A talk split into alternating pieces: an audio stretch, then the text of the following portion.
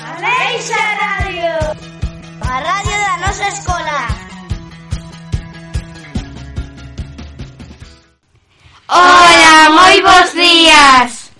Eu chamo-me Sara e estou aquí con catro persoas. Ángela. Hola. Gael. Hola. Rihanna. Hola. E Pablo. Hola. Alguén sabe de que vamos a falar hoxe? Sí, hoxe vamos a falar do club de lectura.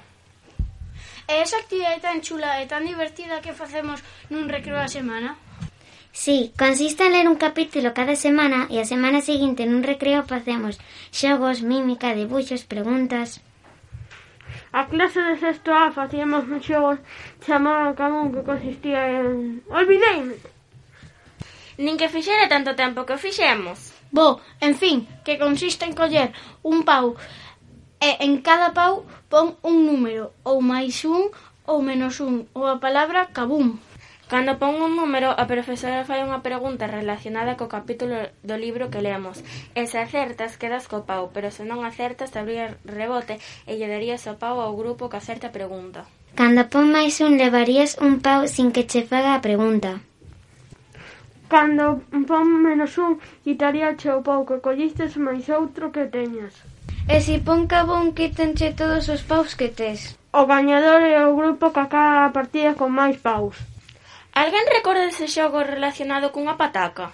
Eu creo que lembro, era Mr. Potato.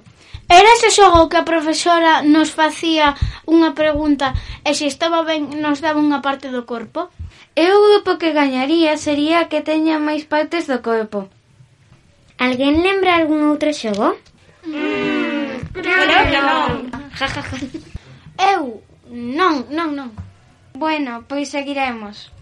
Entón, para seguir, que dicimos? Eu! Non eu. Non, eu. Eu! Non eu.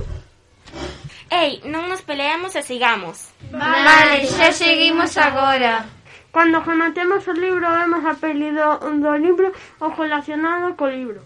Ei, chicos, Ángela olvidouse dunha cousa. De que? Esqueceuse de dicir que hai que ler un libro cada trimestre. É verdade, que cabeza miña. E nós tampouco lembramos. E para rematar, se queres ter moita imaginación, tedes que ir ao club de lectura e ler os tres libros. Dúas vagos por máquina, Wonder e Kusuma. Se queres aventura, ide ao club de lectura. Ata a próxima!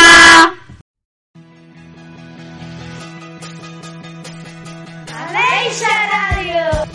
A radio da nosa escola.